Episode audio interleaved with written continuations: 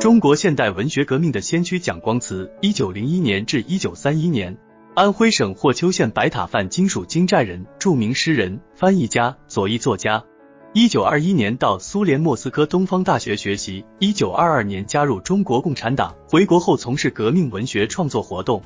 一九二八年与孟超等人组织太阳社，宣传革命文学。其作品有诗集《星梦哀中国》。小说《少年漂泊者丽莎的哀怨》、短裤党咆哮的土地、冲出云围的月亮等，其中《少年漂泊者》影响了一代革命青年。习仲勋、胡耀邦、陶铸等人都曾提到，正是读了蒋光慈的《少年漂泊者》，走上了革命的道路。他创作的革命文学，奠定了后来红色经典的创作模式。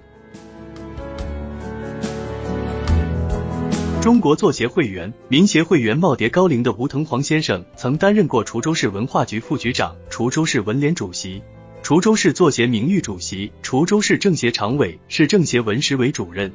吴老自上个世纪六十年代开始，花费大量精力和心血，投入大量时间，实地调查走访，查阅档案史料，积累了第一手资料，专门从事中国无产阶级革命文学先驱蒋光慈的研究。在过去的半个多世纪里，吴老孜孜以求。发表了研究蒋光慈的论文十多篇，已出版个人或与文友合著的专著《蒋光慈传》《蒋光慈评传》《蒋光慈与读书明月为军旅》《蒋光慈的情感历程》《蒋光慈宋若愚达五种》，被学界称为蒋光慈研究专家。应出版部门之约，吴老编著的十八万字《蒋光慈宋若愚情书全集》新近由中国青年出版社隆重推出。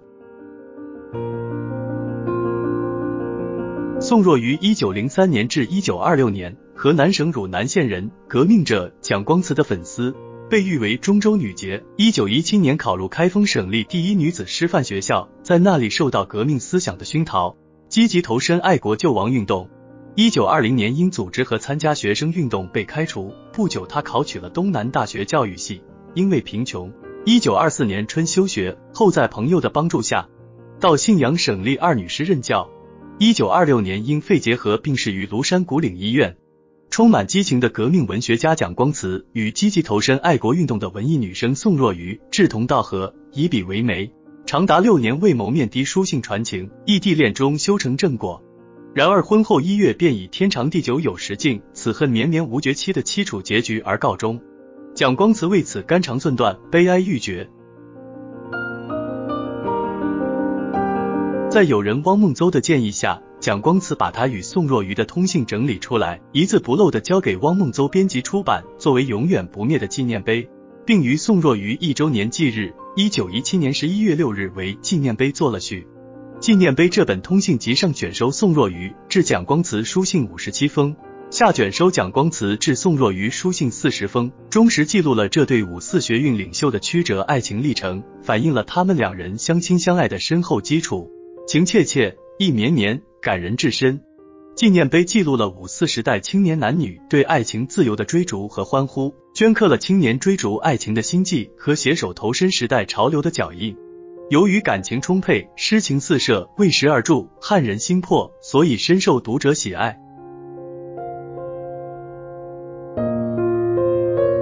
纪念碑本次出版，经吴老编著，更名为《蒋光慈宋若愚情书全集》。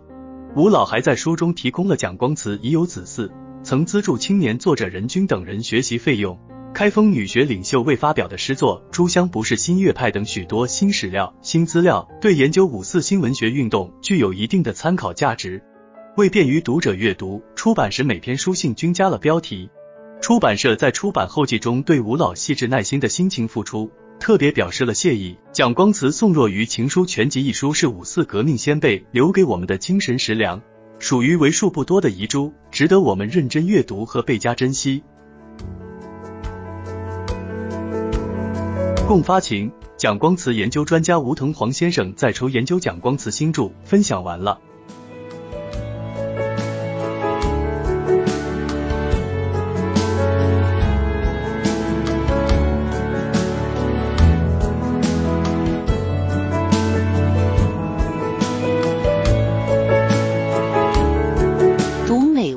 品人生，看世界，打开心灵的锁。小伙伴们，下期再见。